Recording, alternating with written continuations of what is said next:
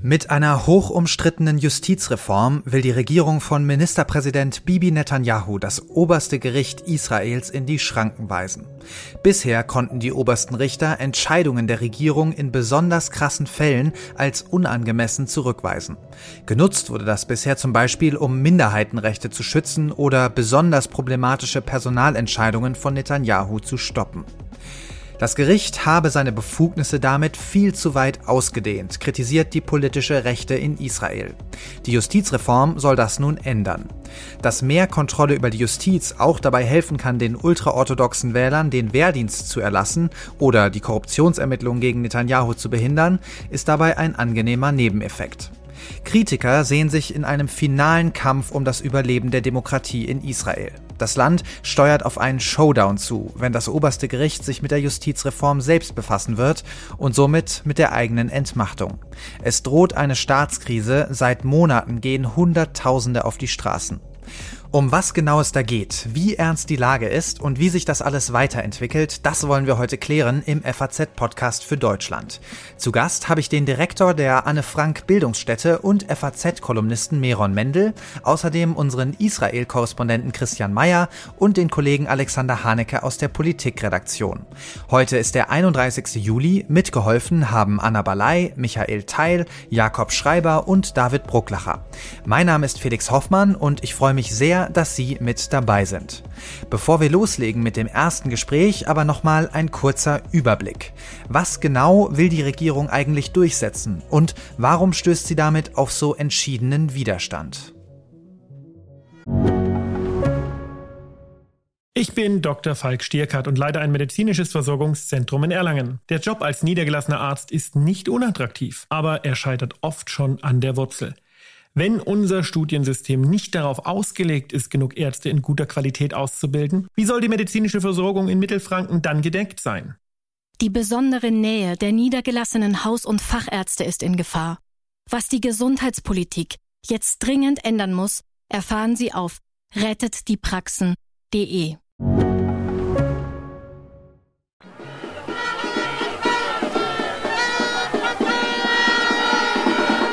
Für die Abgeordneten der Knesset, dem israelischen Parlament, beginnt heute die Sommerpause. Ein ruhiger Sommer wird es aber nicht in Israel. Seit 30 Wochen demonstrieren jeden Samstag Hunderttausende gegen eine Justizreform, die, so die Kritiker des Vorhabens, das Ende der israelischen Demokratie bedeuten könnte. Vor einer Woche wurde der erste Teil verabschiedet und das sei nur der Salat vor dem Hauptgang, wie der rechtsextreme Minister für nationale Sicherheit Idamar Ben-Gir kürzlich sagte. Unser Israel-Korrespondent Christian Mayer fasst die Inhalte der Reform zusammen. Was jetzt vor einer Woche verabschiedet worden ist, ist das Gesetz, das den Richtern die Möglichkeit nimmt, Entscheidungen der Regierung als unangemessen zurückzuweisen. Schon in der ersten Lesung verabschiedet wurde im Frühjahr ein Gesetz, das die Art und Weise, wie die Richter im Land bestimmt werden, verändern würde. Und ähm, gleichzeitig vorbereitet wurde auch schon ein Gesetz, das dem obersten Gericht äh, die Möglichkeit nimmt, Grundgesetze, also neue Grundgesetze für grundgesetzwidrig zu erklären. Ein weiteres Projekt betrifft die Stellung der Rechtsberater, die es in Israel gibt, beispielsweise in der Knesset, aber auch in den einzelnen Ministerien. Das sind bislang professionelle Beamte, die aus dem Justizsystem kommen, die sollen aber in politische Beamtenstellen umgewandelt werden, auf die dann auch die Regierung dementsprechend mehr Einfluss hätte. Die Schwächung der Justiz sei nötig, weil sich die obersten Richter zu sehr in die Politik einmischten, argumentieren Befürworter der Reform. Kritiker vermuten andere Motive bei Ministerpräsident Netanyahu und seiner Koalition, die so weit rechts steht wie keine andere Regierung vor ihr. Die Koalition besteht aus sechs Parteien und das sind zum Teil ultraorthodox jüdische Parteien, zum anderen sind es religiös-nationalistische Parteien, die sehr eng mit der Siedlerbewegung verflochten sind. Und äh, in diesem Fall erstreckt sich das Interesse darauf, dass das Siedlungsprojekt ausgeweitet und ausgebaut werden soll und die Parteien haben Angst, dass äh, das oberste Gericht ihnen dabei in die Quere kommt. Bei den ultraorthodoxen wiederum ist es so, dass die Wählerschaft der ultraorthodoxen Parteien eine ganze Reihe an Privilegien bekommt, beispielsweise Stipendien für Religionsstudenten oder eine Ausnahme vom Wehrdienst. Und die Parteien möchten sicherstellen, dass diese Privilegien für ihre Wählerschaft erhalten bleiben und haben aus diesem Grund ein Interesse daran, das Gericht zu schwächen. Die obersten Richter haben in der Vergangenheit zwei Entscheidungen der Regierung als unangemessen zurückgewiesen. Auch die Berufung eines umstrittenen Gesundheits- und Innenministers wurde beispielsweise kassiert. Der Vorwurf einer Richterdiktatur trägt aber nicht, meint auch Christian Mayer. Ich würde jetzt nicht sagen, dass die Richter zu mächtig geworden sind. Sie haben in vielen Fällen ihre Kompetenzen eben dann auch dafür genutzt, Menschenrechte einzufordern und zu schützen. Und der Vorwurf bzw. die Kritik am obersten Gericht hat, glaube ich, wie ich schon gesagt habe, eher politische Motive. Die Gegner der Justizreform sehen in dem Vorhaben eine tödliche Gefahr für die israelische Demokratie. Seit Monaten gehen Hunderttausende auf die Straße, um gegen das Vorhaben zu demonstrieren. Umfragen zeigen, eine Mehrheit der Israelis lehnt die Justizreform ab. This is the most important thing I have done in all my life while living in Israel. I came from Argentina, from a dictatorship, okay? And we won't let these people who are messianic and dark uh, government to take our freedom, our justice and our democracy. Fakt ist, die Justizreform schwächt die Kontrolle der Regierung deutlich. Die Gegenseite weist immer wieder darauf hin, dass das System von Checks and Balances in Israel vergleichsweise schwach ausgeprägt ist und die Angst ist, dass wenn die Wächterrolle des obersten Gerichts weitgehend ausgeschaltet wird, dass die Regierung dann schalten und walten kann, wie sie will. Bedrohlicher als die Straßenproteste dürfte für die Regierung eine andere Protestform sein. Tausende Reservisten der Armee haben mittlerweile angekündigt, nicht mehr zum Dienst zu erscheinen, sollte die Reform weiter umgesetzt werden. Insbesondere die Luftwaffe ist betroffen. Es gibt jetzt erste Berichte, dass schon die Einsatzfähigkeit einzelner Truppenteile zu leiden beginnt, dass äh, Übungen und Trainings nicht mehr so abgehalten werden können. Ich glaube, man muss jetzt noch nicht gleich den Teufel an die Wand malen und sagen, dass Israel nicht mehr verteidigungsfähig ist, aber die langfristige Einsatzbereitschaft in der Truppe und auch der Zusammenhalt der Truppe, ähm, die sind schon langfristig gefährdet. Auch Israels Wirtschaft leidet. Auch Gründer von Startups und Firmeninhabern beteiligen sich aktiv an den Protesten. Zahlreiche dieser Unternehmer haben inzwischen angekündigt, dass sie ihre Geschäfte ins Ausland verlagern werden. Und unmittelbar nach der Verabschiedung des Gesetzes hat auch der Schekel verloren und der israelische Aktienmarkt. Also man spürt jetzt schon auch die wirtschaftlichen Auswirkungen hier im Land. Entscheidend wird nun sein, ob die Protestbewegung den Druck auf die Regierung über die Sommerpause hinweg aufrechterhalten kann. Ministerpräsident Netanyahu versucht den Demonstranten den Wind aus den Segeln zu nehmen und relativiert in einem Fernsehinterview die Folgen der Justizreform. It's a minor correction. It's described as the end of Israeli democracy. I think that's silly, and when the dust settles, everybody will see it. Ob das wirklich nur eine kleine Korrektur ist und albern, wie Netanyahu sagt, das möchte ich jetzt besprechen mit Meron Mendel. Er ist Professor für soziale Arbeit und Direktor der Bildungsstätte Anne Frank hier in Frankfurt. Für die FAZ schreibt er außerdem regelmäßig gemeinsam mit seiner Frau Saba Nurchima die Kolumne Muslimisch-Jüdisches Abendbrot. Die will ich Ihnen sehr ans Herz legen. Ich freue mich auf das Gespräch. Herzlich willkommen, Herr Mendel. Hallo, Herr Hoffmann. Herr Mendel, Sie sind ja geboren und aufgewachsen in Israel, haben dort Wehrdienst geleistet und studiert. Mit welchem Gefühl verfolgen Sie denn die Geschehnisse in Ihrem Heimatland? Also zum einen ein großer Schreck, äh, wenn man sieht, was äh, die jetzige Regierung, der, seine, der, ihre Versuch, die, die, Demokratie abzubauen und praktisch, ja, ich sage das ganz, ganz äh, klar, eine Art von Diktatur zu etablieren, das muss jeder, dem Israel am Herzen liegt, mit, mit tiefer Besorgnis bringen.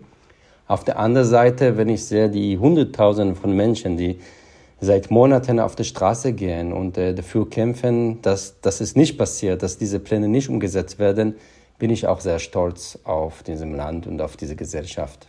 Ja, in der Diskussion um diese Justizreform, da geht es ja längst nicht mehr nur um einfach Pro und Contra der Reform an sich, sondern es geht um viel mehr. Es geht um die Rolle von Religion, um die nationale Identität, um die Zukunft der Demokratie. Sie haben es ja gerade schon erwähnt. Können Sie das mal für uns grob umreißen? Über was genau wird da eigentlich gestritten in Israel gerade? Zum einen, also das, das Wort Justizreform ist irreführend. Also es geht nicht um eine Reform, die etwas verbessern sollen, sondern es geht um grundlegende Umbau der Justiz. Also das, äh, in Israel gibt es keine Gewalteinteilung, wie wir das zum Beispiel aus Deutschland kennen, sondern wir haben schon eine Situation, dass die Exekutive praktisch die, die Legislative kontrolliert. Also die Regierung kontrolliert die Knesset, also das Parlament komplett. Und die einzige Kontrolle über die Regierung ist die Justiz. Und ganz genau ist das der, das oberste Gericht. Da Israel keine Verfassung hat und auch kein föderales System, das ist wirklich der letzte, der letzte Hürde, um eine, um eine absolute Macht zu gelangen. Und was wir gerade erleben, dass diese Regierung versucht, diese, diese einzige Kontrolle abzubauen, um, und das ist eigentlich das Hauptziel, um ihr Vorhaben umzusetzen. Und das Vorhaben und das, äh, ist ziemlich klar. Also an der Regierung sitzen seit Dezember letztes Jahres klare Rassisten, Rechtsextremisten, ganz vorne die Vertreter der Siedlerbewegung in Israel, beispielsweise durch die Minister Itamar Ben-Gvir und Bezalel Smotrich. Der erste ist äh, Innenminister, der andere ist Finanzminister. Und deren Vision ist dann, Israel zu einer religiösen Autokratie zu verwandeln wo Juden äh, äh, Bürger erster Klasse sind und die Palästinenser auf der zweiten Klasse oder dritte Klasse sind. Ein weiterer Bestandteil dieser Pläne sind die, die Einschränkung von Minderheitsrechten anderer Minderheiten, sei es die LSBTIQ-Community. Äh, die sind auch äh, ganz klar frauenfeindlich. Also diese Leute haben eine Weltanschauung, die äh, wir auch von, von anderen rechtsextremistischen Autokraten kennen. Also die, die Vorstellung, dass äh, gerade der, die palästinensische Minderheit Menschen zweiter Klasse sind, aber auch gegen andere Minderheiten. Und wenn, äh, wenn diese Weltanschauung, die schon in der Regierung dominiert ist, äh, unkontrolliert und ohne, äh, ohne jegliche, jegliche Angrenzung umgesetzt werden kann, dann Israel ist für alle Menschen, die liberal, liberal angehaucht sind oder demokratisch sind, kein lebenswerter Ort mehr. Ja, Sie haben schon sehr klar gesagt, diese Justizreform oder der, dieser Umbau der Justiz, wie Sie gesagt haben, der macht Ihnen große Sorgen. Vielleicht können wir das noch mal ein bisschen konkretisieren. Sollte diese ich sage jetzt mal Justizreform oder der Umbau der Justiz so in Kraft treten, wie aktuell von der Regierung geplant wird, da soll ja auch noch was kommen. Welche Folgen erwarten Sie für Israel? Ist es die Rede vom Ende der Demokratie? Teilen Sie diese Sorge? Sehen Sie das auch so drastisch? Ja, absolut. Interessanterweise hat der Justizminister kein Held rausgemacht, was seine Pläne sind. Also schon im Januar dieses Jahres hat er das Gesamtplan vorgestellt. Und dieses, dieser Plan sieht vor, dass die Justiz vollständig politisiert wird, also dass die Richterinnen und Richter von der Politiker der Koalition nominiert werden, also von einer Kommission, wo die Regierung die Mehrheit hat. Es sieht vor, dass Entscheidungen von dem obersten Gericht durch eine einfache Mehrheit des Parlaments für nichtig erklärt werden. Nehmen wir nur ein Beispiel. Die in den vergangenen Jahren haben die rechte Regierungen oder die rechte Parteien immer versucht, die arabischen Parteien aus dem Wahlsystem auszuschließen, weil diese Parteien nicht zionistisch sind. Und das hat immer das oberste Gericht verhindert. Wenn das oberste Gericht äh, entmachtet wird, wie es gerade sozusagen der, äh, der Absicht der Regierung ist, kann der, das oberste Gericht in Zukunft nicht mehr garantieren, dass arabische Parteien überhaupt äh, zur Wahl antreten dürfen. Das heißt, 20 Prozent der israelischen Bevölkerung, die sogenannte Palästinenser mit israelischer Staatsangehörigkeit, dürfen in Zukunft nicht mehr wählen, beziehungsweise sie haben keine Parteien mehr, zu denen sie wählen können. Damit wird sich die rechte Regierung für die Zukunft eine Mehrheit sichern, weil die Araber nicht wählen dürfen. Das ist nur ein Beispiel. Das konnte auch so einfach sein, dass die Regierung auch beschließt, dass die nächste, nächste Wahl nicht in vier Jahren äh, stattfinden soll, sondern äh, erst in sieben oder acht oder zehn Jahren. Da, zu solchen Entscheidungen äh, gibt es keine Kontrolle, weil der, die Justiz wird in Zukunft nicht mehr in der Lage zu sagen, eine Entscheidung der Regierung ist nicht mehr gültig. Und das ist genau die, die Art und Weise, wie man Diktaturen beschreibt. Also Diktaturen bestehen darin, dass es gibt nur ein, eine Instanz und es gibt keine Kontrollen auf diese Instanz. Auch viele Gegner dieser Reform geben ja aber zu, dass es im israelischen Justizsystem Reformbedarf gibt. Es gibt ja zum Beispiel keine Verfassung und das oberste Gericht hat, so sagen zumindest manche Kritiker, seine Befugnisse sehr weit ausgelegt. Finden Sie das nachvollziehbar, diese Kritik? Und wenn ja, inwiefern wird das denn durch diese Justizreform auch eventuell ein bisschen verbessert? Also es wird nicht verbessert, sondern wie schon gesagt, es wird verschlimmert. Jedes System braucht Reformen, nur dass die Reformen sollen genau in die andere Richtung gehen. Also nicht in Richtung der Schwächung der, äh, der Gewalttrennung in Israel, sondern durch die Stärkung dieser Gewalttrennung. Also der Israel braucht noch stärkere Kontrolle auf, auf die Regierung und diese Kontrolle kann beispielsweise, das haben Sie schon erwähnt, mit einer, mit einer Verfassung stattfinden, wie in Deutschland. Israel hat keine Verfassung, sondern nur sogenannte Basic Laws, die mit einfacher Mehrheit im Parlament geändert werden dürfen oder ganz verschwindend werden können. Das aber geht genau in die andere Richtung. Wir sehen gerade, dass diese Krise zeigt, wie, wie stark eine, eine Regierung ist, die also mit einer kleinen Mehrheit gewählt wurde. Wie kann man so eine Regierung, der eine kleine Mehrheit, Mehrheit hat, wie, wie, wie einfach ist das, die, das gesamte demokratische System mit demokratischen Mitteln zu, zu torpedieren, abzubauen?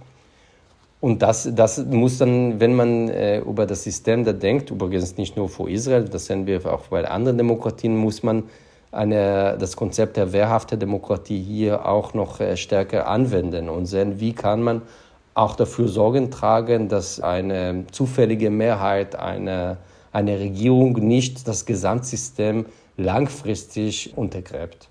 Ja, sehr viele Menschen in Israel teilen ja ihre Sorge. Seit Mitte Januar gehen Hunderttausende jede Woche auf die Straße. Sie haben es am Anfang unseres Gesprächs auch schon erwähnt. Auch Teile der Armee und der Wirtschaft haben sich dem Protest angeschlossen. Und trotzdem treibt die Regierung ihr Vorhaben ja weiter voran. Sie hat, Sie haben es gerade erwähnt, die nötigen Mehrheiten, wenn auch knapp. Welche Optionen bleiben denn jetzt den Reformgegnern noch? Sehen Sie da noch Hoffnung? Also ich denke, die große Hoffnung ist, dass die Menschen in Israel, die große Mehr die Mehrheit, die gegen die Reformen ist, weiß, dass wenn es nicht jetzt was tut, dann ist dann nicht mehr rückgängig. Und von daher sind unter den Pro Protesten sehr viele Bestrebungen, dass die zu erweitern. Also man, man re äh, redet von Verweigerung, Sie haben es schon erwähnt, Verweigerung von Wehrdienst es geht darum, dass, dass sehr viele Investitionen aus Israel äh, dann abwandern. Die israelische Wirtschaft äh, leidet sehr stark darunter. Wir haben es auch gesehen, dass der Shekel, also die israelische Währung, abgestürzt ist in den letzten Wochen. Und viele, viele andere Aspekte, das, äh, das dient alles, um den Druck auf die Regierung zu erhöhen und am Endeffekt, äh, das ist, ähm, das ist sehr offen, ob dieser Druck auch was, äh, was erreicht. Wir sehen äh, auf der anderen Seite, dass die Regierung sehr entschlossen ist, den Justizumbau dann vollständig umzusetzen. Wir haben jetzt eine kleine Blaupause in der, in der Sommer und im September geht es weiter. Übrigens, es gibt auch noch interessante Nachspielen, nämlich das jetzige Gesetz zur, zur Entmachtung der Justiz muss noch vor dem obersten Gericht verhandelt werden. Also der Termin ist im September und das ist natürlich ein sehr spannendes Dilemma. Vor dem Gericht werden Sie Ihre eigene Entmachtung zustimmen oder werden Sie diese Entmachtung als Gesetzverstoß definieren? Und je nachdem, wie, wie, sie, wie die Entscheidung dann im obersten Gericht fällt, wird dann eine interessante, kann auch die Diskussion äh, sehr interessant weiterentwickeln. Wenn der, das Gesetz vor, vor dem obersten Gericht gekippt wird, haben wir eine Art von Verfassungskrise in Israel ohne Verfassung.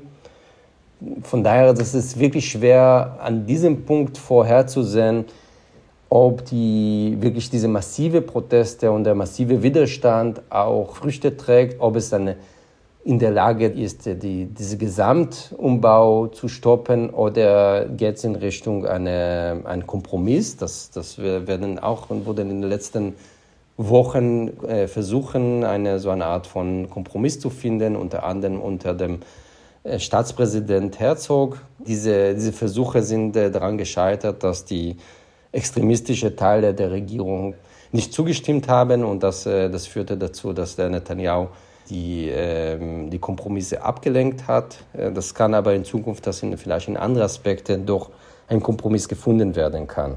Ja, es kommt ja auch sehr scharfe Kritik an der Justizreform aus dem Ausland, beispielsweise vom eigentlich eng verbündeten US, äh, USA. Wie wird das denn wahrgenommen in Israel? Ist das hilfreich Ihrer Einschätzung nach oder ist das eher kontraproduktiv? Also wir kennen auch von anderen Ländern, dass wenn, wenn die Regierung versucht, die Demokratie abzubauen, das ist sehr, sehr schwierig, wenn nur alleine die, die Zivilbevölkerung dagegen, dagegen kämpft. Also es braucht immer auch eine Unterstützung von den demokratischen Verbündeten im Ausland. Das versteht die amerikanische Regierung, das versteht Präsident Biden sehr wohl. Und deswegen hat er von ganz Anfang, als diese, äh, diese Justizumbau verkündet wurde, sich das ganz klar kritisiert. Er hat auch die Entscheidung getroffen, dass Netanyahu bisher nicht nach Washington eingeladen wurde. Das ist ein klares Signal.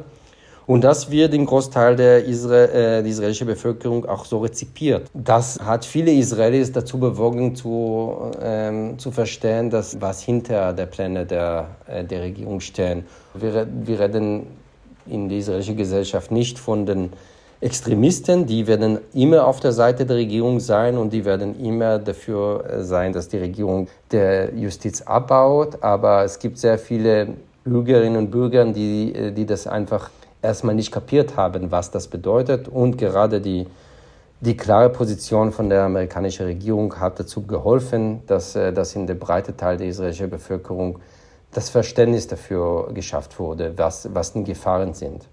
Okay, ich höre raus, positive Bewertung der, der klaren Kante, die die US-Regierung da zeigt. Welche Konsequenzen ziehen Sie jetzt daraus für die Verbündeten Israels, zum Beispiel auch für Deutschland?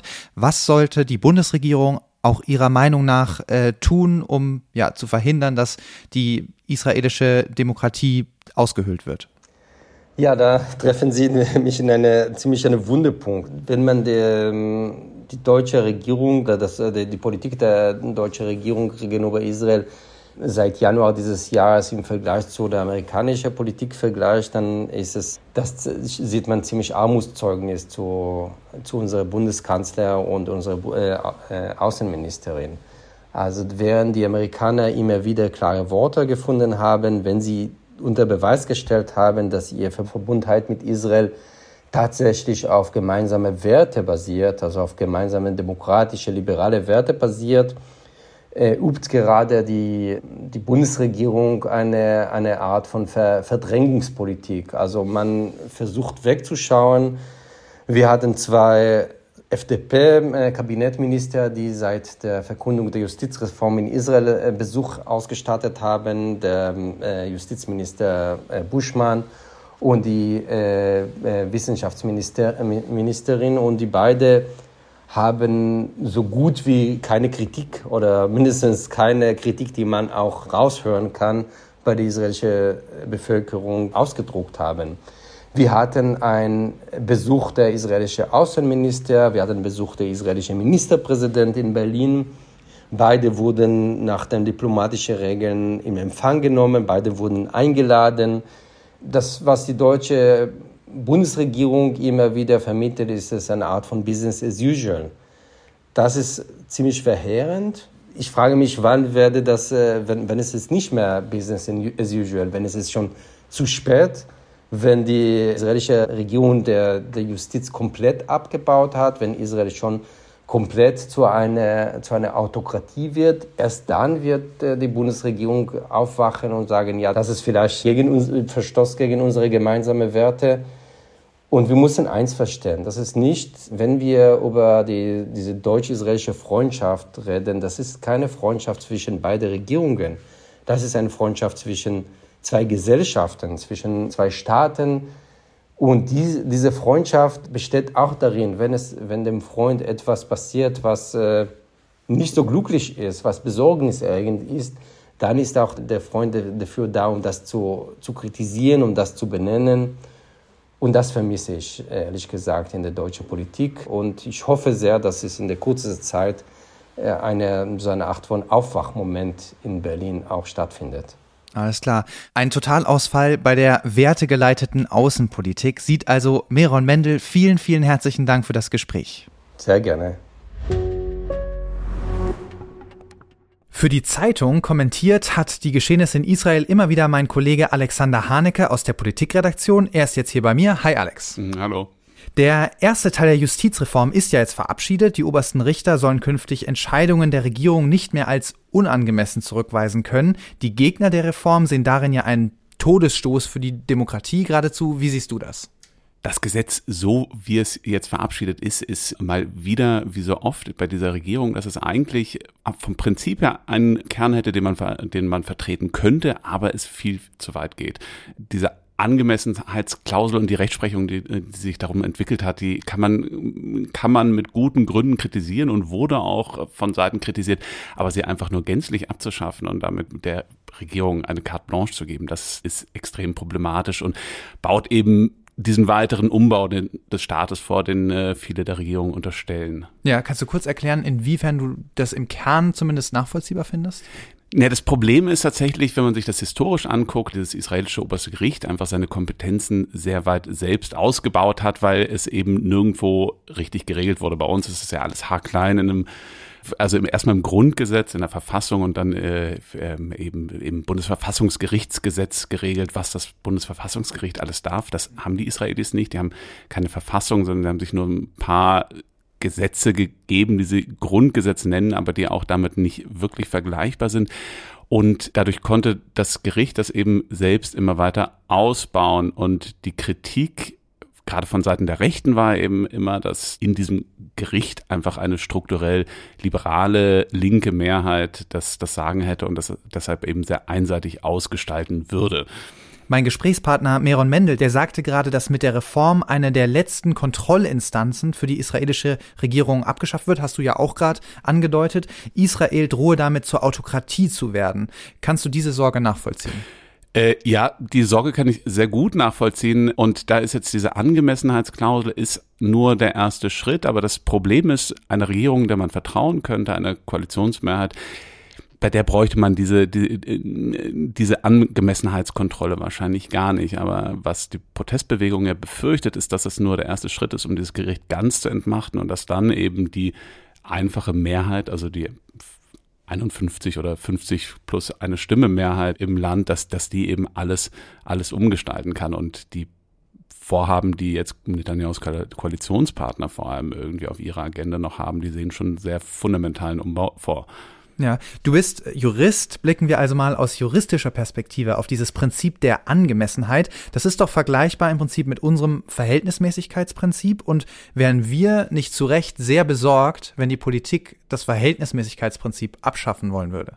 Das ist im also grundsätzlich vergleichbar mit allerdings schon großen Unterschieden. Und der, der erste, also das Angemessenheitsprinzip ist deutlich weiter. Es, es ist im Prinzip so eine, so eine allgemeine Willkürkontrolle, mit der das Gericht eben die Argumente prüft und eben sagt, ob, ob die angemessen gewichtet wurden. Dazu muss man sagen, das wird nicht jede, also es, die greifen jetzt nicht einfach in jede Entscheidung ein und sagen, wir hätten das anders gemacht, sondern, sondern aufheben können sie diese Entscheidung nur, wenn sie wirklich quasi willkürlich aus ihrer Sicht getroffen wurde, wenn sie extrem unangemessen ist. Das Problem in Israel ist aber, dass eben nirgendwo geregelt wurde, was alles an diesem Maßstab geprüft werden kann. Und bei uns ist mit dem Verhältnismäßigkeitsprinzip, dass äh, da werden eben eigentlich nur Maßnahmen äh, daran geprüft, die sich die, die Rechte eines anderen einschränken, also eines Bürgers. Jeder Bürger kann irgendwie am Ende sich, sich gegen eine Maßnahme wenden, die eben unverhältnismäßig ist ihm, aber jetzt könnte nicht irgendwer kommen und sagen, äh, dass Olaf Scholz irgendwie Boris Pistorius als äh, Verteidigungsminister benannt hat, ist unangemessen. Und das ist so ein bisschen, das, das macht so diese, diese Spannweite auf, die halt in Israel tatsächlich auch vernünftigen Leuten teilweise zu weit ging, dass sie gesagt haben, das ist, ähm, da greift eben die Judikative zu sehr aus. Nach der Sommerpause wird das oberste Gericht sich ja auch mit der nun verabschiedeten Abschaffung der Angemessenheitsprüfung auseinandersetzen. Also das Gericht entscheidet also im Prinzip über die eigene Entmachtung. Was erwartest du da? Was, was könnte da rauskommen? Gibt es da irgendwelche Indizien dafür, wie das Gericht sich da entscheiden könnte? Das ist von außen extrem schwer zu beurteilen. Dazu bin ich auch zu wenig, äh, zu wenig Kenner der mhm. jetzt des israelischen äh, Staatsrechts, aber es ist natürlich, das ist so der, der Klassiker einer Staatskrise, dass es am Ende so kommen kann, dass, äh, dass eine Gewalt gegen die andere steht und die Regierung sagt, es ist so und, und das Gericht sagt, das ist, das dürft ihr aber nicht machen und am Ende dann wirklich spitz auf Knopf die einzelnen Staatsorgane entscheiden müssen, mhm. wem sie folgen, wer hat noch die Legitimität. Und das ist natürlich, das ist das Szenario, vor dem alle am meisten Angst haben. Da wird ja auch schon, äh, also hatte letzte Woche schon der, der, der, der Mossad-Chef mhm, ja. intern wohl in kleinem Kreis gesagt, er wüsste, auf welcher Seite er steht. Also es ist, ähm, es ist eine Situation, in die eigentlich niemand ernsthaft kommen will. Also würdest du sagen, in Israel droht eine handfeste Staatskrise oder zeichnet sich doch noch irgendwie ein Kompromiss ab? Es ist wirklich schwer zu sagen, weil man, weil Netanyahu jemand ist, der immer noch für jeden für, äh, immer wieder für einen Winkel zu gut ist und und ähm, dessen dessen Politik ich niemals in irgendeiner Form mir zutrauen würde, vorherzusehen. Das heißt, ich hoffe sehr, dass er am Ende einschwingt, weil natürlich in seiner Partei irgendwie niemand in diese Situation kommen will. Aber es ausschließen würde ich es auf keinen Fall. Und momentan sieht alles danach aus, dass dieser Dampfer eben mit voller Kraft in dieses äh, auf die Katastrophe zusteuert. Okay, hoffen wir trotzdem auf das Beste. Lieber Alex, vielen, vielen Dank für deine Zeit. Danke. Soweit also unser Blick nach Israel. Vielen Dank fürs Zuhören. Wenn Sie sich prinzipiell interessieren für Auslandsthemen, dann sei Ihnen an dieser Stelle auch nochmal unser neuer Auslandspodcast FAZ Machtprobe ans Herz gelegt. Den gibt's überall, wo es Podcasts gibt. Morgen hören Sie hier meine Kollegin Kati Schneider mit einem Update zum Ukraine-Krieg. Bis dahin, ciao.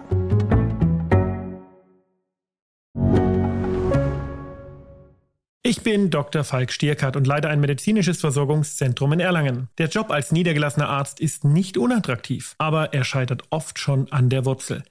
Wenn unser Studiensystem nicht darauf ausgelegt ist, genug Ärzte in guter Qualität auszubilden, wie soll die medizinische Versorgung in Mittelfranken dann gedeckt sein? Die besondere Nähe der niedergelassenen Haus- und Fachärzte ist in Gefahr. Was die Gesundheitspolitik jetzt dringend ändern muss, erfahren Sie auf rettetdiepraxen.de.